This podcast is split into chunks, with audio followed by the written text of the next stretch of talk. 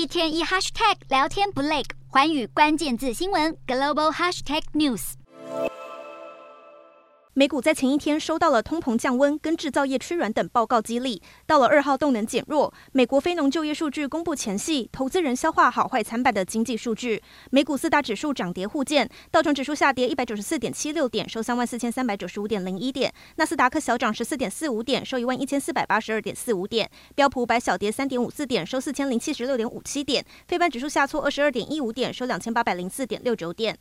欧洲股市方面，市场消化美国联准会主席鲍尔表示十二月升息步调可能开始放缓的资讯。欧洲三大股市多半收高，英国股市下跌十四点五六点，收七千五百五十八点四九点；德国股市上涨九十三点二六点，收一万四千四百九十点三零点；法国股市上扬十五点四二点，收六千七百五十三点九七点。以上就是今天的欧美股动态。